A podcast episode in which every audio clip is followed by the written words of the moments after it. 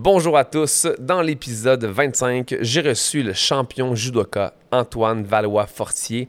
Antoine qui euh, accumule les médailles depuis ses débuts en judo. Il a participé, il s'est même hissé en fait sur le podium en troisième position lors des Jeux olympiques de Londres. Et il a réussi depuis à passer à travers plusieurs euh, blessures et même une opération d'eau euh, très importante. Mais il est de retour plus serein et plus fort que jamais pour les Jeux olympiques de Tokyo qui s'en viennent. Antoine, c'est un combattant féroce sur le tatami, mais un être humain super charmant. Je vous laisse le découvrir. Antoine Valois-Fortier, bienvenue à Voilà le podcast.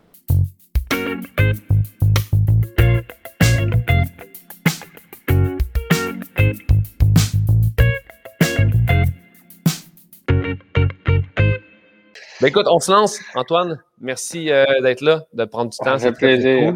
Ça fait un bout que je veux quelqu'un de combat. Euh, puis on m'a beaucoup parlé de toi. J'ai beaucoup d'amis dans le sport, j'ai des gens qui travaillent un peu partout. Puis ton nom venait souvent euh, parce que ton histoire est cool, parce que tu as juste ton vibe, man. Je t'ai vu en entrevue plein de fois, puis tu dégages juste une attitude super positive. Fait que c'est très cool. Puis j'ai écouté, je pense, avant hier, ton reportage à Radio-Canada qui s'appelle euh, Rêve olympique, je pense. Ouais, ouais, ouais. Je vais être franc. J'ai pleuré à deux, à deux reprises. J'ai ah pleuré une fois quand tu as gagné ta, ta première médaille. C'était vraiment émouvant. Puis j'ai pleuré quand tu n'as pas eu la, médaille que tu voulais à Rio. La, fameuse entrevue. Le... Ouais. ne peux pas croire qu'on te met en entrevue tout de suite après un combat, que ce soit positif ou non, tu sais, je veux dire, es dans l'émotion, puis là, tu as le micro, puis là, le monde t'écoute. Je trouve ça hyper malaisant, puis à limite comme maladroit de la part des, des gens qui interviewent les athlètes tout de suite après un combat. C'est juste awkward, tu sais. Ouais, je pense que comme. Ouais, il y a c'était maladroit un petit peu des deux côtés, là. Peut-être autant du, côté du. Je, je suis loin de dire que c'est la faute du journaliste, mais peut-être qu'on aurait, aurait dû prendre une seconde de recul. Comme moi, j'aurais dû dire Hey, donne-moi cinq minutes, là. Je vais aller me changer les idées, là, ça vient d'arriver. Je reviens dans cinq minutes. Tu sais, ça, j'ai le droit de dire ça, puis c'est ma responsabilité de dire ça. Donc, euh, définitivement, euh, euh, un apprentissage. c'est clair. je ne dirais pas, ouais. Mais en même temps, tu es, sous l'émotion du moment, tu viens de combattre, tu n'as pas eu ce que tu voulais, tu as perdu le match. Je veux dire, c'est pas, ben, c'est pas, pas à toi de réagir comme ça, mais je veux dire, c'est à lui de réaliser qu'en ce moment, tu as la tête penchée, tu es dans l'émotion, tu pleures un peu. Je veux dire, lui, il est là avec son micro, puis il attend, puis j'étais comme, hey, tu sais quoi? L'entrevue, tu la feras tantôt. Tu sais, toi-même, tu es, journaliste. Attends cinq minutes, mon chum, laisse les gens vivre leur vie. C'est des grosses émotions. C'est quatre ans de préparation pour un match hyper important. Mm. Je trouve ça un peu, euh, un peu étrange. Mais. Euh, je sais pas, j'ai toujours eu beaucoup d'admiration pour les gens qui faisaient face à la musique, autant d'un bon que d'un moins bon moment. J'ai mm. toujours trouvé ça poche un peu que quand ça va bien, ben là, t'es fait, es prêt à tout faire les entrevues, puis quand ça va pas à ton goût, tu veux pas en faire une. Fait que là, je me suis comme, euh, c'était comme un devoir pour moi de, de là, ça allait pas, ça a pas été comme je voulais, que je suis comme, ouais, elle était, je, je, vais aller faire face à, face à la musique, Là, comme on dit, mais j'aurais dû prendre un cinq minutes, c'est clair. De toute façon, cette année à Tokyo, tout va bien aller. L'entrevue va être ouais, parce que tu vas gagner. fait qu'il n'y aura plus jamais d'entrevue aussi triste que celle-là. Fait que, euh, écoute, ce que je fais, Antoine, avec les gens, c'est que je décris un peu le résumé en début de podcast. Euh, mm-hmm. Évidemment, tu as eu plein de médailles, tu as eu plein de trucs. Fait que j'ai pris des petites notes sur un bout de papier, puis je vais décrire un peu ce que tu as fait. Fait que tu as décroché une médaille de bronze à tes premiers Jeux olympiques euh, à Londres en 2012 faisant de toi, ce que je ne savais pas, mais le premier judoka canadien à gagner une médaille olympique depuis les Jeux olympiques de 2000. Fait que c'est très cool. Congrats pour ça. Euh, tu es médaillé de bronze aussi a des Jeux panaméricains de 2011. Puis tu as obtenu six médailles consécutives aux championnats panaméricains depuis 2011, justement, dont ta première euh, médaille d'or en 2016. Euh, tu as obtenu des médailles à deux championnats du monde, soit médaille d'argent en 2014, médaille de bronze en 2015. Puis évidemment, les Jeux de Tokyo s'en viennent. tu sais, le judo vient du Japon. Est-ce que c'est quelque chose qui vient de driver davantage vu que c'est comme un sport de là-bas ou non? Ben, c'est certain, c'est comme euh, d'avoir les Jeux olympiques euh, au Canada puis tu joues au hockey. c'est le trip. C'est là que le sport est le plus populaire. Euh, c'est une culture qui est complètement différente. C'est le judo là-bas, les gens connaissent ça, ce sport-là. Puis je donne souvent l'exemple que à mes premiers voyages au Japon, nous ici sur les les machines distributrices de Gatorade, c'est Sidney Crosby avec son kit de hockey. moi, je suis arrivé là-bas. Puis là, il y avait un gars comme dans son habit de judo sur une, une, machine distributrice. J'étais comme, OK, ah c'est un autre game. Là. Donc, euh, euh, ouais, tu sais, d'aller là-bas. Puis en plus, c'est dans le même amphithéâtre. Tu sais, le judo a commencé aux Jeux olympiques de Tokyo en 64, je crois. Et puis, c'est dans le même amphithéâtre que, tu sais, quand le judo a fait son entrée aux Jeux olympiques. Fait que, le côté historique, euh, le côté full, le côté culture là-bas, c'est juste fou. Là. Tu peux pas demander mieux. Il n'y a pas un athlète de judo qui demanderait mieux que ça. c'est très cool, ça. Puis, mais tu as déjà combattu là-bas auparavant? Ouais, ouais, à plusieurs reprises. presque à chaque année, ils ont un très gros tournoi. Puis nous, les derniers championnats du monde en 2009, en 2019, pardon, euh, c'était là-bas. Euh, puis moi, ça a super bien été. J'ai terminé troisième, là, fait que j'étais bien craqué à, à, recréer cette journée-là euh, en 2020. Mais bon, là, ça, ça, a un petit peu bougé depuis. Puis ouais. Bientôt, bientôt. Parle-moi un peu des, débuts. Là, j'ai lu que tes parents, justement, euh, t'ont inscrit au judo. Ton père aussi fait des euh, arts martiaux. Quand, ça se passe, les premiers, les premiers cours, tu as 4 ans, qu'est-ce qui se passe? Ben, tu sais, euh, moi, de un, je suis comme le, le kid euh, hyperactif euh, qui tient pas en place, qui écoute rien, tu sais, qui, si ça arrête de bouger pendant 5 secondes, ben, faut que je fasse une niaiserie, il faut que j'aille courir. Donc là, tu sais, le judo, tu sais, c'est beaucoup discipline, respect, contrôle de soi. Donc là, mes parents voient passer ça. C'est pas pire que Antoine, il s'imprègne un peu de toutes ces belles valeurs-là. Fait que là, il m'inscrivent au judo, le club local à Beauport. Euh, puis euh, c'est comme ça que je commence. Puis mon père faisait pas de judo à l'époque. C'est euh, moi j'ai trois sœurs, donc là à un moment donné mes sœurs en font aussi. Et puis là ça finit que mon père est là comme quatre soirs semaine à regarder les cours ou à faire des lifts à mes sœurs et moi qui sont dans des cours de groupes d'âge différents. Donc là il s'est dit à un moment donné tant qu'à passer je sais pas combien d'heures semaine assis sur le banc, aussi bien embarqué dans le cours d'adulte qui est juste à côté pour l'essayer. Puis ben, maintenant, il est ceinture noire. Euh, puis c'est ça, tout le monde en a fait dans ma famille, sauf ma mère. Ma mère, euh, pas trop euh, une fille de sport de combat. Donc, ouais, c'est ça. Est-ce que des fois, du combat avec ton père, c'est arrivé dans le passé, vous êtes comme un peu tiraillé ou? Ben ouais, l'été, étant plus jeune, là, moi, je suis, je suis parti de Québec pour venir à Montréal, j'avais 17 ans. Puis là, vers la fin, là, je pense que mon père trouvait que ça, commençait ça commençait à bouger vite. Mais euh, non, il a été intelligent. Là, il a arrêté de faire des combats quand il avait encore le dessus euh, sur son petit gars. Fait qu'il est pas fou. Très nice. T'as-tu essayé d'autres sports de combat, d'autres sortes, d'arts martiaux, non? D'autres sports de combat, non. J'ai pratiqué euh, plusieurs autres sports. J'ai vraiment eu la chance d'un peu toucher à tout.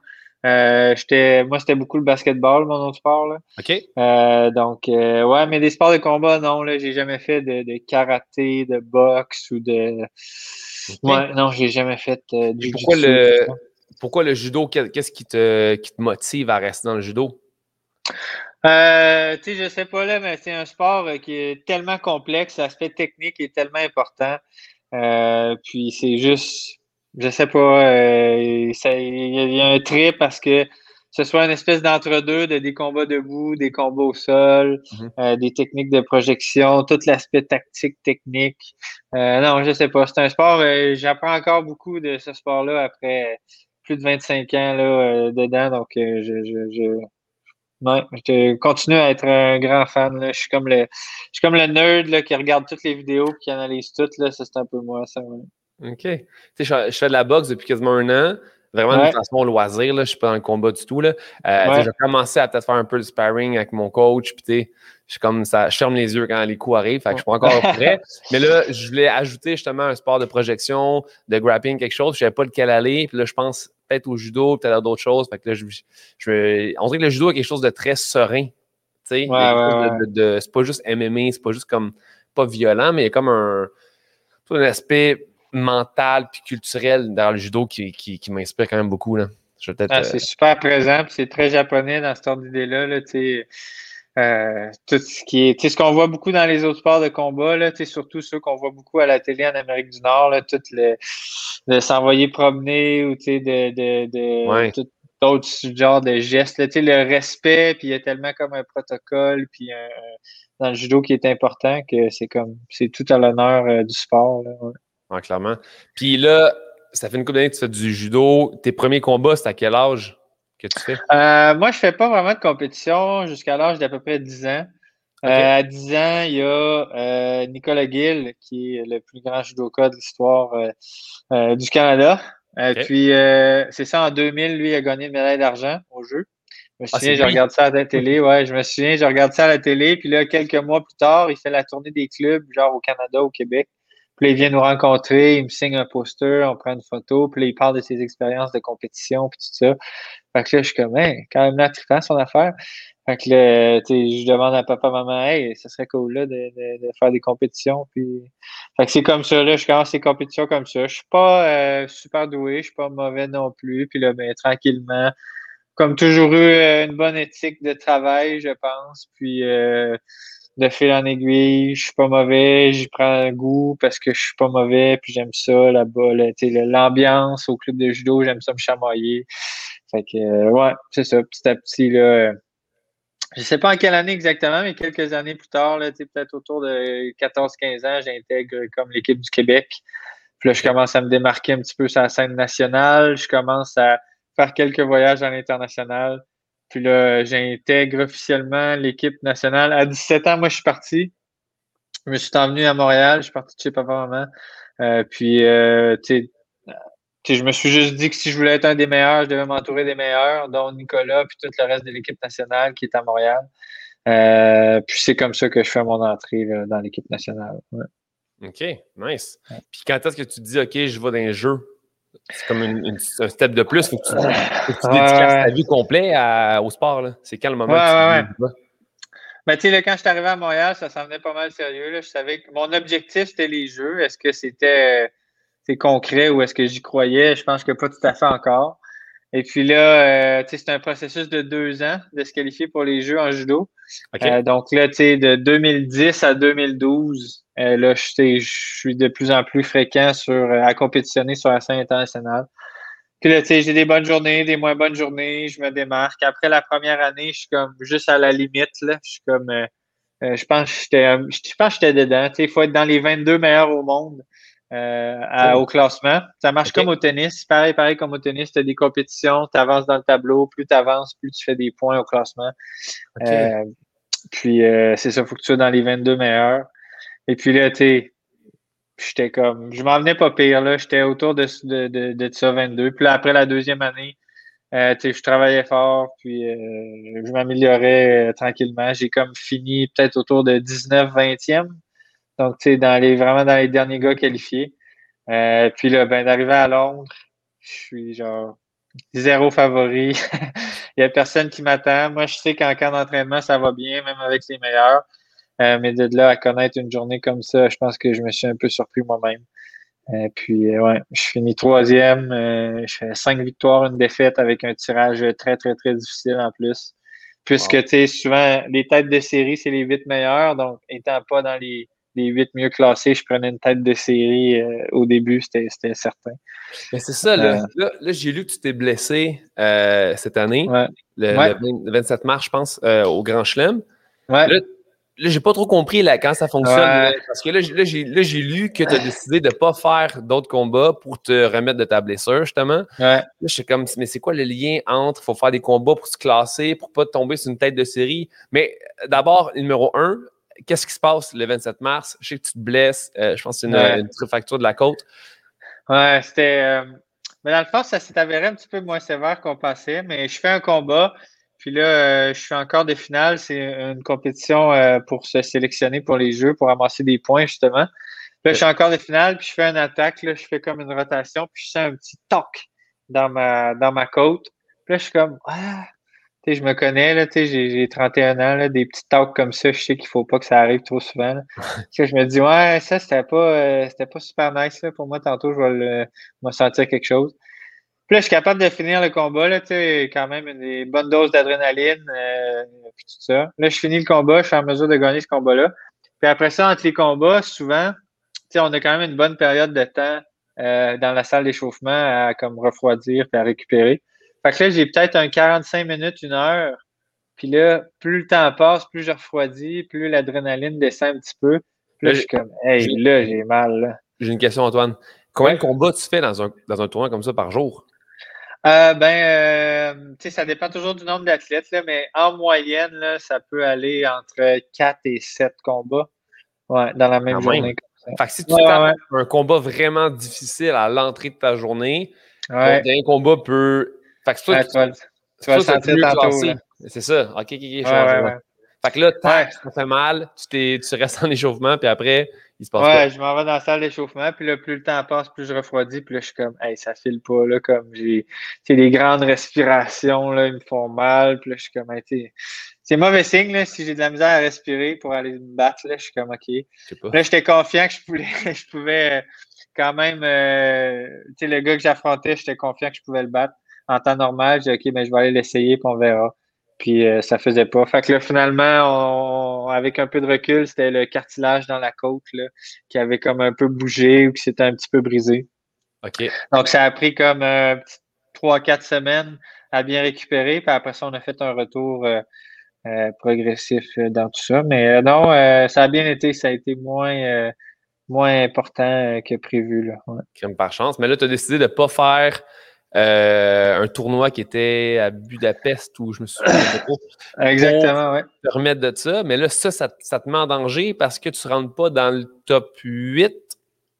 Exactement, comme tu as bien compris, ouais. dans le fond, il y avait les championnats du monde à Budapest qui sont le tournoi qui donne le plus de points. Euh, moi, avec la COVID et tout ça, euh, c'est sûr qu'au Canada, nous, on a la fameuse quarantaine là, au retour. Là. Donc, ça vient beaucoup compliquer les allers-retours à l'extérieur, puis la planification dans l'entraînement. Euh, donc, c'est ça, j'ai décidé de ne pas aller là-bas. J'étais avec ma blessure, je suis là. Je devrais être correct, mais je pense que ça va aller vite un peu. Je veux pas refaire une autre quarantaine non plus, aussi proche des Jeux olympiques. Euh, donc, j'y vais pas. Puis là, ben, je prenais le risque de sortir du top 8. Puis là, comme de fait, ben, je suis sorti du top 8, donc je suis plus dans les têtes de série. Mais là, euh, aussi, il y avait un autre athlète dans la catégorie qui était juste sur le bord de rentrer dans le, top 20. Euh, là. Ouais. Et puis, ben là, si on se retrouvait deux athlètes dans le top 20, mais aucun dans le top 8, là, il y avait un fight-off, il y a un 2 de 3. Là. Fait que tu te lèves un matin, tu vas faire un 2 de 3, puis celui-là qui gagne le 2 de 3, c'est lui qui y va. parce qu'on a juste le droit à un athlète par catégorie de poids. mais là, mais là, finalement, j'ai évité ce scénario-là. Là, je suis le seul à avoir à être resté dans le top 20. Donc, euh, officiellement, là, ouais, exact, exact. OK, c'est ça.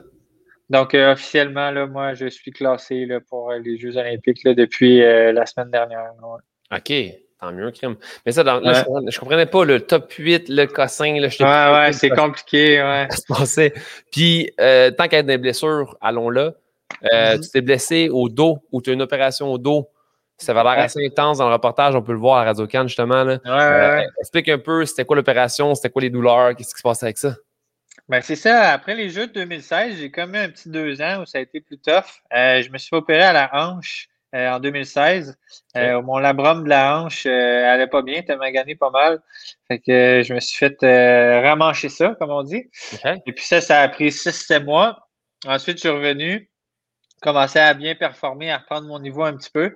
Et puis moi, mon, mon talon d'Achille, depuis euh, toujours, c'est mon dos. J'ai toujours eu des petits problèmes de, de bas de dos. Moi, je suis très grand pour ma catégorie de poids. Le sport de combat, tu sais, toujours penché, plein de rotation. Ah, donc, c'est dur pour le bas du dos. Euh, donc, moi, je fais 6 pieds 2. Là. Fait que dans ah les moins 81 kilos, là, il n'y en a pas beaucoup euh, qui font 6 pieds 2. C'est un avantage ou c'est un désavantage de mesurer 6 pieds 2 dans, au judo? Ben, il faut le savoir l'utiliser. Pareil comme un boxeur qui est très grand, qui peut bien utiliser son jab pour contrôler la distance. Comme si tu l'utilises pas bien, puis les gars se rapprochent, puis sont souvent plus puissants au corps à corps, ben là, ah. t'es pas dans. Donc, tu sais, c'est de bien utiliser les leviers, bien contrôler la distance. Euh, ouais, donc c'est de, s'assurer que ça devient un avantage et non euh, euh, juste que les gars passent euh, sous ton centre de gravité euh, tout le temps puis que tu te retrouves sur le dos à chaque fois. donc, ouais. Mais c'est ça, donc je reviens de mon opération à la hanche, puis là, mes maux de dos deviennent de plus en plus fréquents jusqu'au point où là, j'ai mal au dos tout le temps. tu sais, ça affecte ma vie de tous les jours. J'ai un mauvais mood, j'ai mal tout le temps, tout le temps, tout le temps, tout le temps, tout le temps. Et puis, donc, je décide que je l'essaye. Euh, je fais une opération au dos. Euh, puis, tu sais, ça, c'était comme au début de la qualif olympique, de ce deux ans de qualification olympique-là. Fait que, tu sais, c'était un peu risqué, là. La qualif est commencée, là. Tu, tu, tu concèdes beaucoup d'opportunités de, points. Puis, euh, c'est sûr qu'en opération à la colonne, tu sais, toujours des petits risques. Les chances que ça revienne ne sont jamais de 100% euh, Donc, euh, non, c'est ça. on a fait une excellente rehab. Ça a pris euh, sept mois. puis, j'étais de retour sur les tapis. Puis, ben, tranquillement, là, je commençais à reprendre mon niveau. Au début, j'étais pourri, voire même exécrable. Donc, tu sais, tranquillement, le niveau revenait. comme je l'ai dit, là, je pense vraiment, je suis quelqu'un qui a une bonne éthique de travail. Ça revenait, ça revenait ça a comme tout ça a culminé là, au championnat du monde en 2019. J'ai terminé troisième. Puis, de bien performer à ce niveau-là après avoir eu deux ans un peu plus tough, ça, j'étais vraiment fier. Puis après ça, ben là, tout allait super bien jusqu'en mars 2020. Euh, euh j'avais des, j'étais en santé, je connaissais des, des, des très bonnes journées régulièrement. J'ai gagné des grosses médailles aux, événements les plus importants. Euh, mon classement était excellent. Puis là, ben la COVID a frappé. Et puis là, ben, ça a été de s'ajuster dans toute cette euh, tornade que la COVID est et est toujours. Et toujours, oui.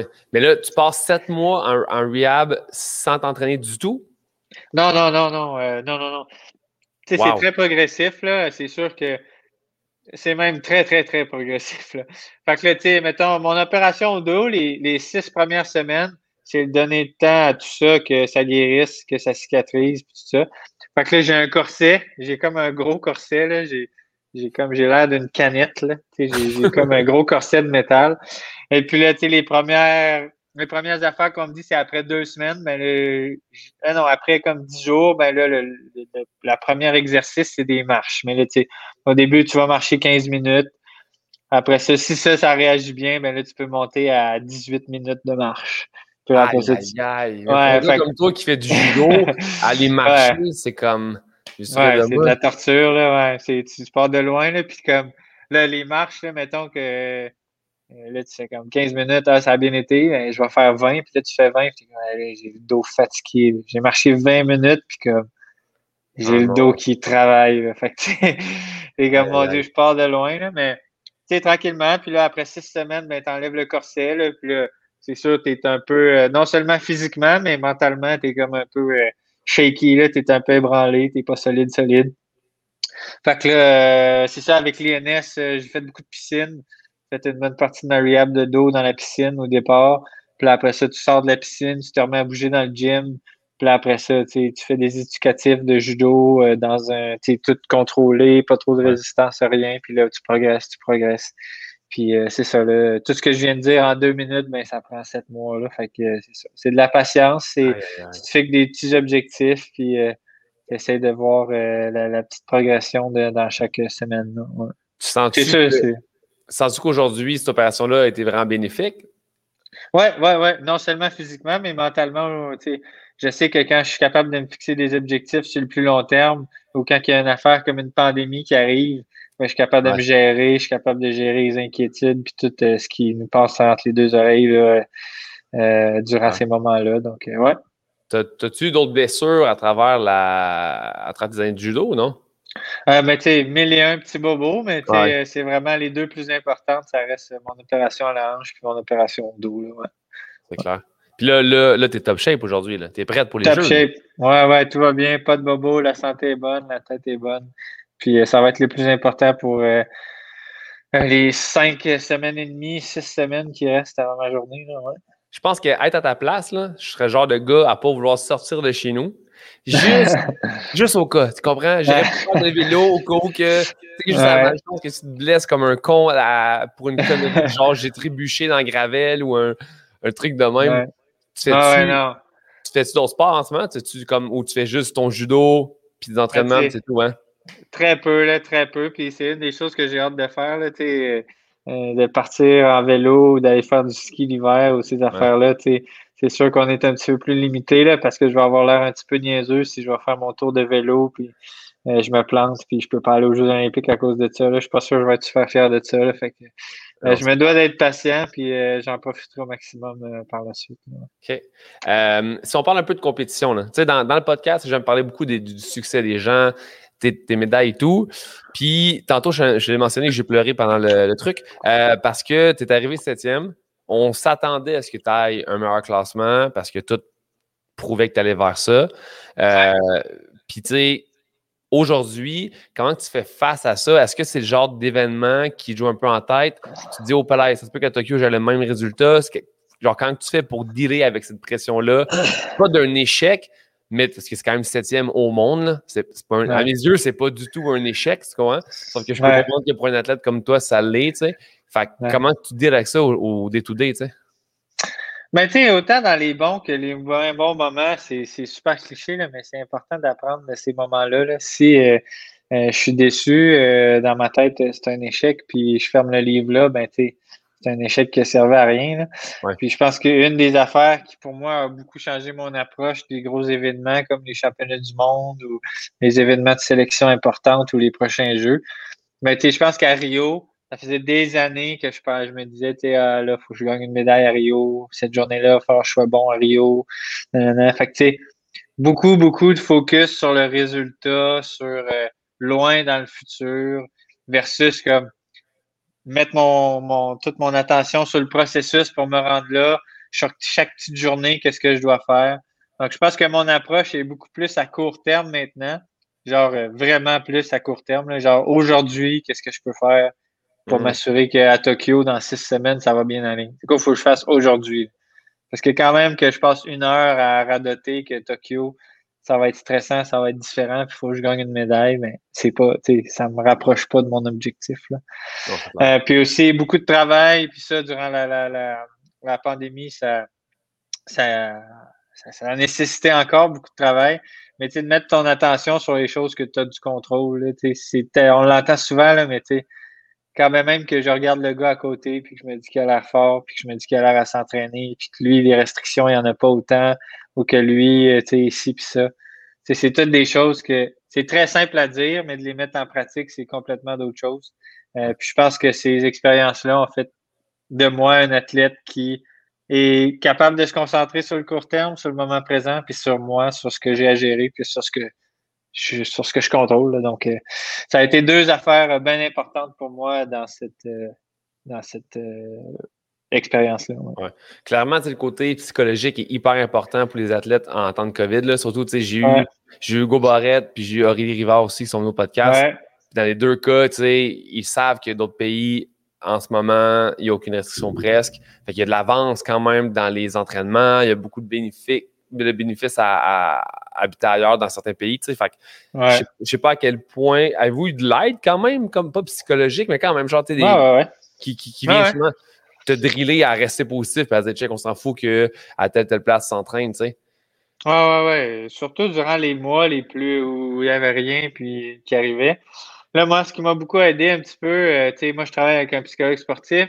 Mais tu sais, après ça, de voir les athlètes canadiens en judo aller en compétition puis bien faire, tu sais. Euh, on a gagné des médailles dans la dernière année, mais ça veut dire que même si nous, on a un petit peu plus de restrictions, euh, on les a trouvés, les bons ajustements à faire pour rester compétitifs, pour aller les chercher les médailles.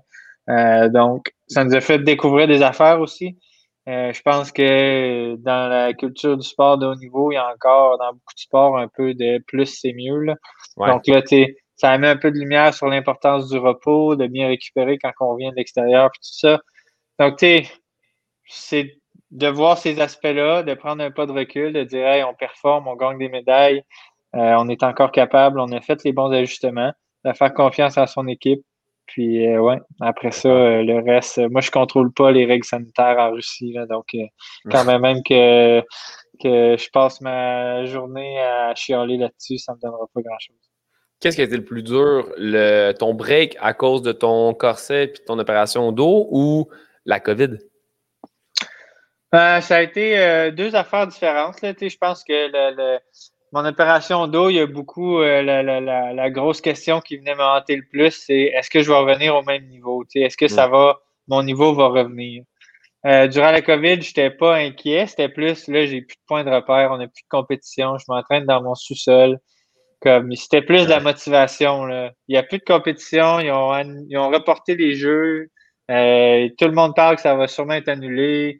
Euh, je suis dans mon sous-sol à faire du rameur, il n'y a rien de plus plate. comme... Ah non, donc, donc là, c'était c'était comme l'aspect plus motivation, tandis que durant mes blessures, c'était pas la motivation qui manquait, c'était plus euh, j'ai, il y a tout le temps, toutes les opérations, là, ça marche pas tout le temps. Puis euh, euh, donc, c'est pas tous les athlètes qui, qui, sont en mesure de revenir au même niveau. Euh, donc, c'est plus. C'était différent comme questionnement. J'ai de la misère à dire qu'un était plus dur que l'autre. Ouais. C'est sûr que tu as des craintes, là. Tu te dis, ça se peut que quand je revienne après l'opération, je sois. Mais tu sais, ta mobilité n'a pas été touchée, il n'y a pas rien qui a été problématique après l'opération. Euh, non, tu sais, on a vraiment fait une rehab impeccable. C'est juste que, tu sais, euh, non, c'est ça. C'est, après ça, c'est rigolo un petit peu. Là. Je pense que c'est une des affaires. Puis là, je pars sur une tangente. Arrête-moi si je pars trop loin. Mais, non, tu, tu vas, mon vas-y. Ouais, ouais. Tu sais, souvent, les, les, les, athlètes, euh, puis j'ai ce terme-là en passant, athlète amateur versus athlète professionnel. Là. Moi, ça me chicote bien gros. Là. Mais les athlètes amateurs, là, euh, tu sais, souvent, là, OK, là, je, je subis telle opération au dos. Fait que là, bien évidemment, tu vas t'informer, tu parles avec les professionnels, Puis là, on a tout le réflexe de dire Hey, y a-tu quelqu'un que ça a déjà arrivé? Tu sais, y a-tu une histoire comme la mienne? Puis là, tu te mets à chercher, puis tout ça, puis là, tu trouves des histoires de joueurs professionnels. Puis là, après ça, tu regardes un petit peu. Tu sais, moi, ça m'a pris sept mois à venir. On a vraiment pris notre temps, on a bien fait ça. Mais tu sais, après ça, quand je vois des gars de certains sports qui reviennent de la même opération en genre huit semaines, je suis comme Wow. Comment vous avez fait? C'est pas euh, impossible. Moi, j'ai eu mon. Tu le chirurgien, il est comme c'est six semaines avec un corset, puis pas une journée de moins. Deux semaines après, tu étais sur un terrain dans un sport de contact. Là. Donc, ah, bref, c'était une petite anecdote là, que tu souvent tu te mets à regarder ça, puis tu es comme hey, ça marche pas leur affaire. Là. Il faut juste pas se comparer, je pense, c'est là le danger. là, exactement. Chaque corps différent. Il y, a, des gens qui récupèrent super bien l'entraînement, d'autres que non. Fait que, je ouais, ouais, ouais. Puis, le docteur Google, c'est le pire docteur. Ouais, ça. Puis peut-être qu'aujourd'hui, ces gens-là sont encore tout brisés. Peut-être qu'ils ont, venu euh, faire la récupération parce que ils ont été trop vite, trop soon. Fait ça va être ça aussi. Là. Euh, si, on revient à ton, euh, à, ton septième rang, qu'est-ce que tu as appris de ça? Qu'est-ce qui a changé dans, ton, euh, dans tes entraînements? On, on, apprend sur mais on apprend de nos erreurs ou de nos, ou nos échecs. Qu'est-ce que tu as pu appliquer maintenant grâce à ça? Ben, c'est surtout l'approche des grands événements, comme je viens de le dire. Là, je suis, euh, ça m'a comme démontré un peu que j'ai la mauvaise habitude de me projeter beaucoup dans le futur puis que c'est anxiogène pour moi. Euh, donc, quand même que je pense à la compétition qui va arriver le mois prochain, ben, tu sais, c'est sur euh, le court terme, c'est sur ce que je contrôle que je dois me concentrer. Puis ça a été. Euh, non, ça a quand même été quelque chose d'exigeant pour moi à comprendre et à faire. Puis je pense que c'est. Euh, c'est surtout, on revient beaucoup avec l'exemple de 2016, là, mais tu sais, je pense qu'au moins un an d'avance, c'était le genre de pensée qui me traversait l'esprit. Et boy, à Rio, il euh, va falloir que ça aille bien. Hey, euh, je, vais gagner une médaille à Rio. Puis tu toujours dans le résultat, puis toujours à Rio, alors qu'il reste comme dix mois avant l'événement. Ouais, clairement. Donc, euh, ouais, c'est, moi, c'est, vraiment ça que j'ai retenu. T'es-tu, t'es toujours le gars vraiment anxieux juste avant le combat, un mois avant, un an avant? Euh, ben, tu sais, je pense qu'aujourd'hui, je suis beaucoup plus serein puis beaucoup, beaucoup plus calme. Euh, comme tout le monde, j'ai des bulles d'anxiété. Puis euh, je pense que c'est une, grosse erreur aussi de, de, de, de, se dire que lorsque on se fixe un gros objectif, OK, la journée arrive, puis de se dire Ah, euh, je serai pas trop stressé, là, puis ça va bien aller. ça, c'est le pire des mensonges. Le stress, il va être là. C'est juste est-ce que tu peux le gérer pour que ça devienne euh, c'est que c'est de l'excitation et non de l'anxiété. Est-ce qu'il peut te driver vers le haut au lieu de te faire couler? Euh, donc, mais tu sais, de se dire qu'il ne sera pas là, c'est le pire des mensonges, puis ça ne marche jamais selon moi. Euh, donc, non, je pense que c'est ça. Je, suis plus serein, un petit peu plus calme, puis je suis en mesure de m'assurer que ce stress-là vient de générer, vient de m'aider, vient de me pousser vers le haut versus euh, me retenir. Nice. Puis juste, juste avant un combat, là, à quoi tu penses la seconde? On dirait que je me dis, vu que c'est un sport de combat, il faut que tu aies de la haine, il faut que tu aies une genre de violence mentale pour venir attaquer. Mais est-ce que vu, que c'est du judo, tu penses à être plus euh, relax, plus? Mais je pense que dans les sports de combat, puis pas juste en judo, il y a plusieurs types de gars.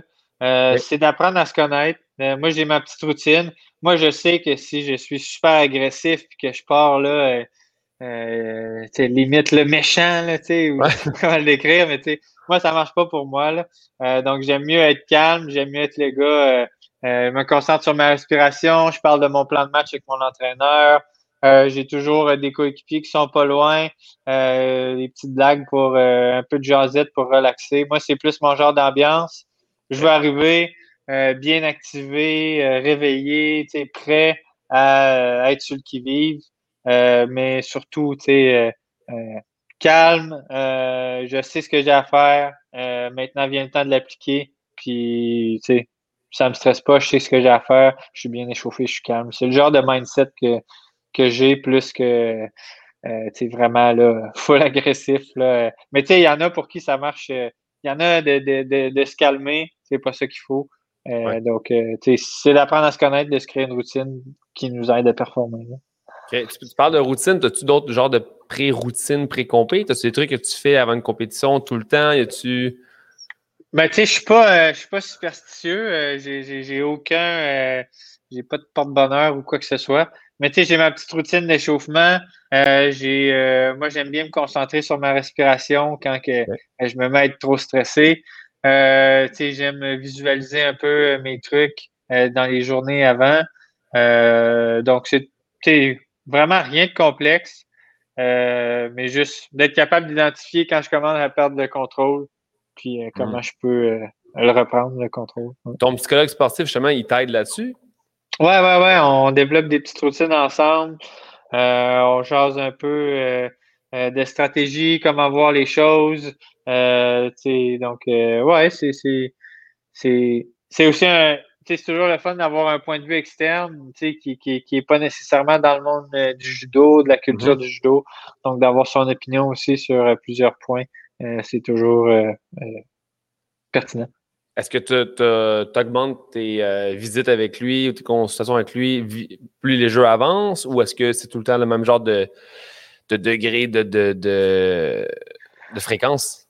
Ça va fluctuer durant l'année. on a tout le temps des objectifs très clairs qui sont plus importants. Souvent, les mois avant, ben là, on se parle un peu plus souvent, puis les mois après, un petit peu moins. Euh, mais euh, non, c'est quand même assez régulier, je te dirais.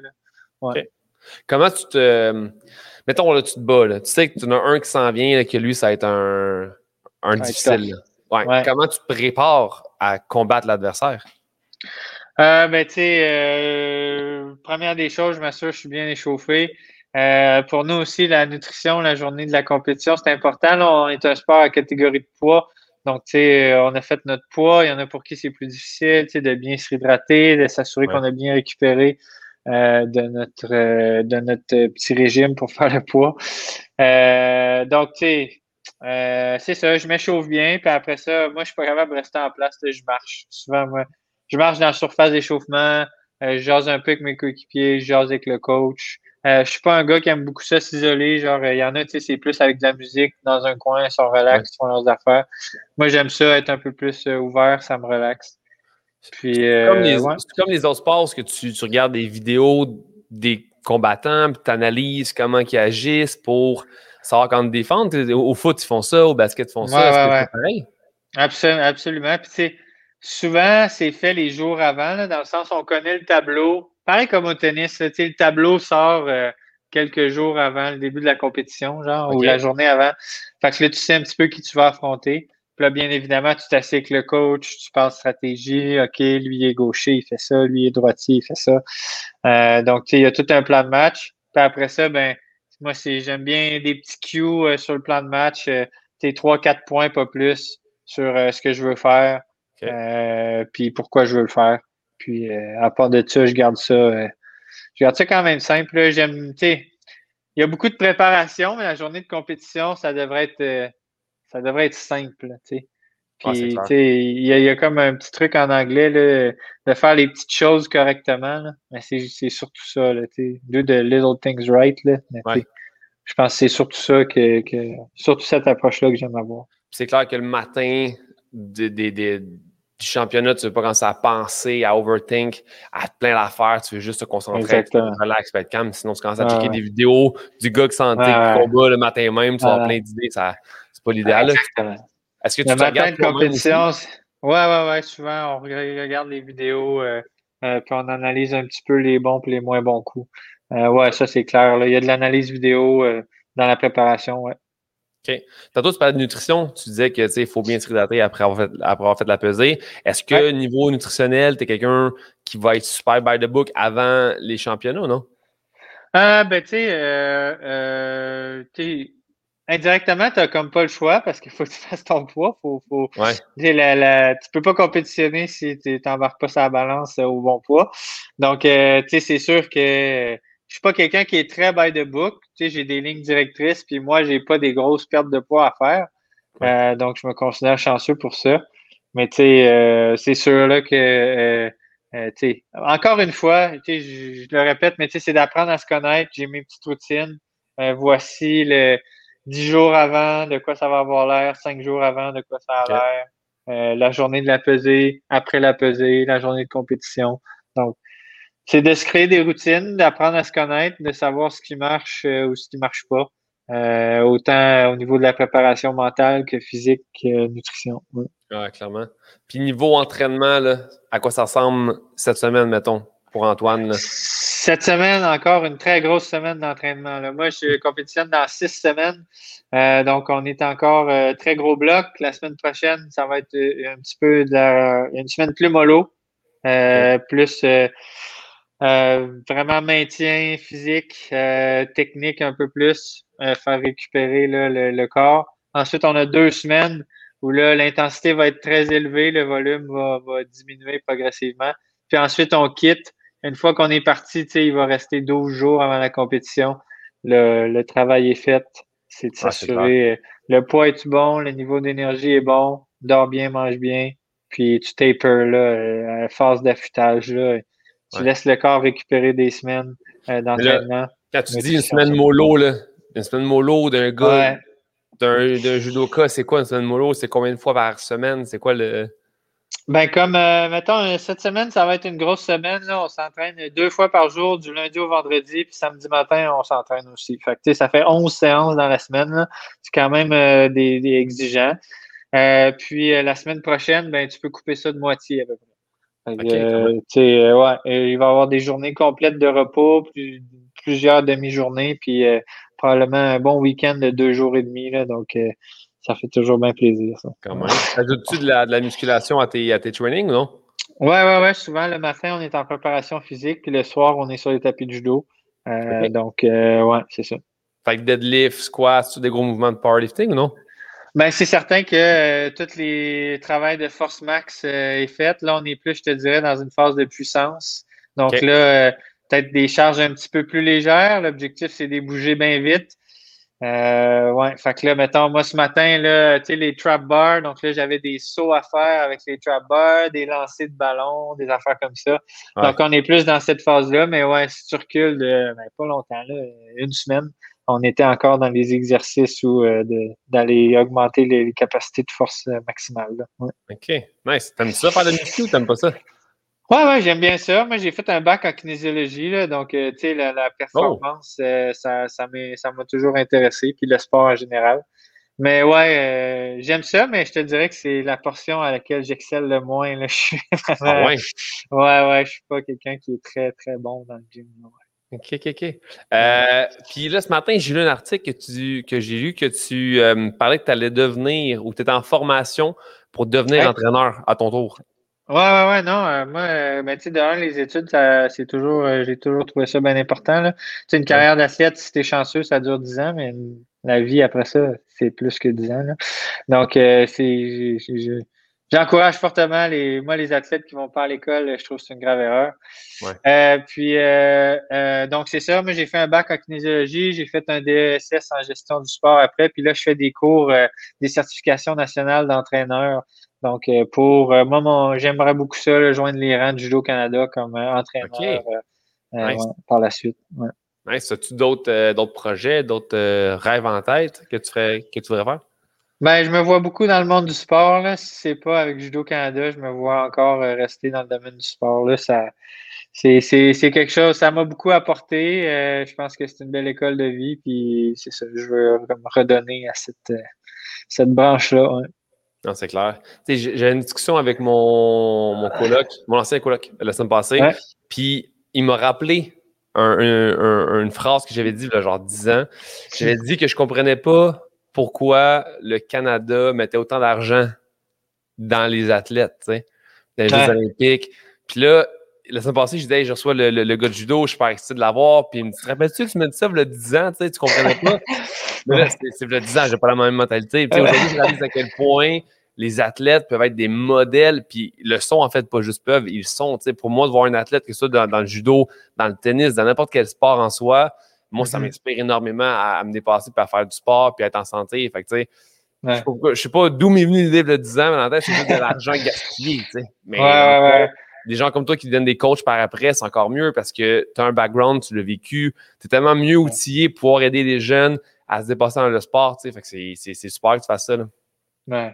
Non, puis souvent, tu sais, euh, on a les, les, athlètes olympiques, on nous voit aux 4 ans, tu sais, habillés en Canada de la tête aux pieds. Puis, tu sais, euh, on est aux Jeux olympiques, puis, tu sais, c'est vraiment cool. Mais, tu sais, il y, a quatre années, souvent, euh, beaucoup à nos frais, tu sais, ça peut quand même être exigeant pour certains, puis c'est pas tout le monde qui se rend. Donc, non, c'est c'est c'est ouais, c'est pas c'est pas rose pour euh, tout le monde tout le temps. Ben non, je comprends. Si euh, avant qu'on passe aux cinq questions de la fin, si tu as un conseil à donner à, un futur euh, judoka, qu'est-ce que tu, ah, un conseil. Ou plusieurs, laisse-toi aller, mon chum. non, non, je pense que tu sais, c'est de pas laisser. C'est, je sais plus qui a dit ça, mais c'est de pas laisser les victoires nous monter à la tête et les défaites aller au cœur.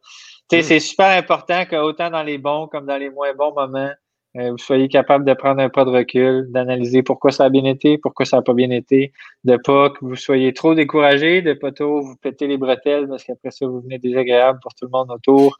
Donc, tu sais, c'est de trouver un bon équilibre, amusez-vous, puis c'est comme ça, selon moi, euh, au fil du temps, qu'on finit par euh, atteindre les plus hauts niveaux. Très beau, très beau tout ça. Bon, Antoine, cinq questions de fin.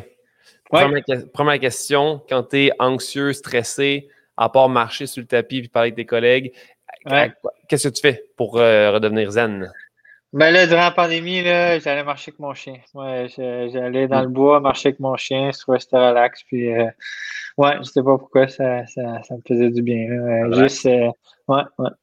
Mais tu sais quoi, c'est rare que tu prends du temps ta journée à juste marcher.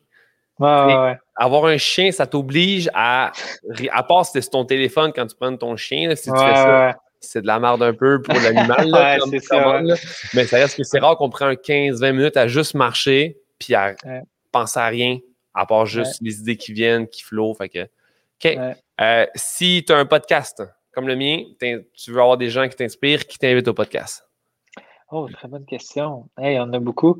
Mais, euh, crime, euh, je pense que j'inviterais. Oh, c'est une bonne question. Pour. Euh, tu sais, il y a tellement d'athlètes québécois qu'on parle pas beaucoup parce que j'invite. Des athlètes québécois, écoute, euh, ben là, dernièrement à l'INS, là, il y avait euh, les haltérophiles étaient là, ils ont confirmé leurs équipes olympiques. Fait que les, les Christelle, les Maud mm Charon, donc j'ai eu la chance de les rencontrer, puis tu leur parles, puis leur parcours, puis je suis comme tabarnak, je commençais qu'on parle pas plus de, de ces gens-là? Fait que, euh, des athlètes amateurs euh, qu'on découvre une fois que leur, leur, leur, sélection pour les Jeux olympiques est annoncée. Donc, je pense que, ouais, des, des, des athlètes dans ce genre-là, là, les, Hugo Barrett, c'est un bel exemple. Ouais. Euh, non, non, il y, en a tellement. Là, Christelle, ça fait un bout que je la suis sur Instagram. Je sais pas d'où c'est venu. Peut-être environ 2-3 ans, je la suivais. Puis j'ai vu tranquillement sa progression. Puis là, j'ai vu justement, je pense, la semaine passée, qu'elle était classée. Puis j'étais comme, waouh. Fait que là, elle, tantôt, mais qu'on finisse le podcast, un petit message, je me dis, let's go. Parce que c'est vrai que l'haltérophilie, on n'en parle pas tant. Ouais aux, Olympiques, on, dirait qu'on parle plus de CrossFit Games qu'on parle de. Pourtant, c'est tellement important qu'on. C'est exceptionnel ce qu'elle fait là, versus. Ah moi, je suis entraîneur depuis quand même cinq ans. Puis genre, elle, elle est. Elle me surpasse fois 10 000. Il ne faut, pas que mes clients voient ce qu'elle, elle lift versus ce que moi je lift parce qu'ils vont, ils vont quitter. Ils vont me quitter. Euh, ok, cool. Puis euh, si tu as un livre que tu peux lire tout le temps ou un film que tu peux toujours écouter, c'est quoi? Euh... Eh, mon Dieu, bonne question. Hey, dernièrement, j'ai écouté Rango, tu sais, le petit lézard en dessin animé. J'ai vraiment trouvé ça bon. Hein? OK. Non, ouais, ouais. Rango, mon gars, faut écouter ça. Rango, ah ouais. Ouais, ouais, ouais. Ben, c'est juste, c'est rigolo. On dirait, tu sais, dans les affaires qui me font relaxer et qui me rendent zen, là petit film un peu euh, d'animation, un peu comique. Là. Je sais pas, ça m'a bien fait rigoler. Ok, je vais te savoir, Ringo. Euh, si tu peux euh, dessiner le, bonheur sur une toile, qu'est-ce qu'on voit sur ta toile?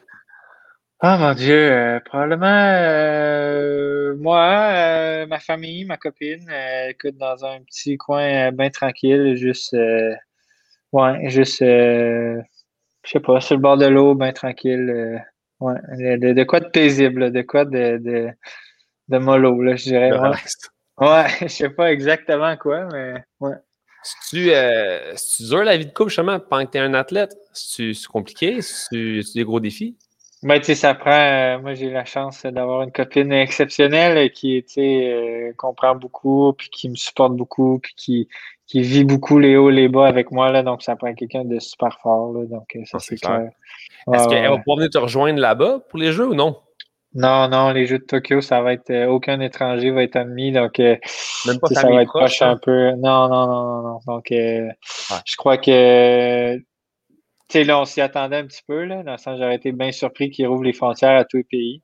Mais euh, ça reste que de vivre ces moments-là en famille, que ce soit des bons ou des moins bons moments, c'est toujours trippant, mais là, euh, ils seront pas très, très loin non plus. Là.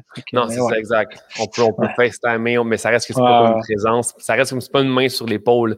Il y a quelque chose qui, n'est pas pareil du tout. Là. Euh, ouais. Puis dans la question, si tu 60 secondes pour parler à la Terre entière, qu'est-ce qu'on entend d'Antoine Valofartier?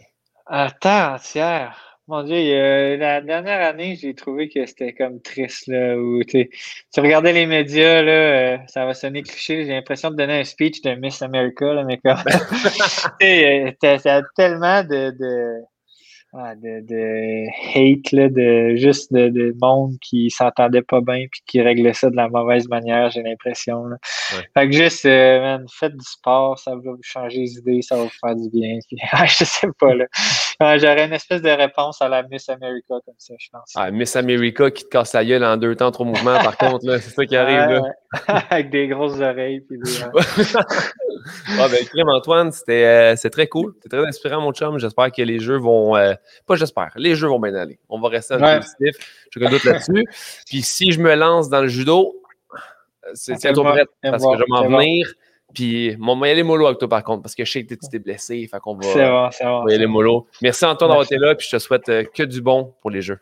Merci beaucoup, t'es gentil. Merci, Vanka.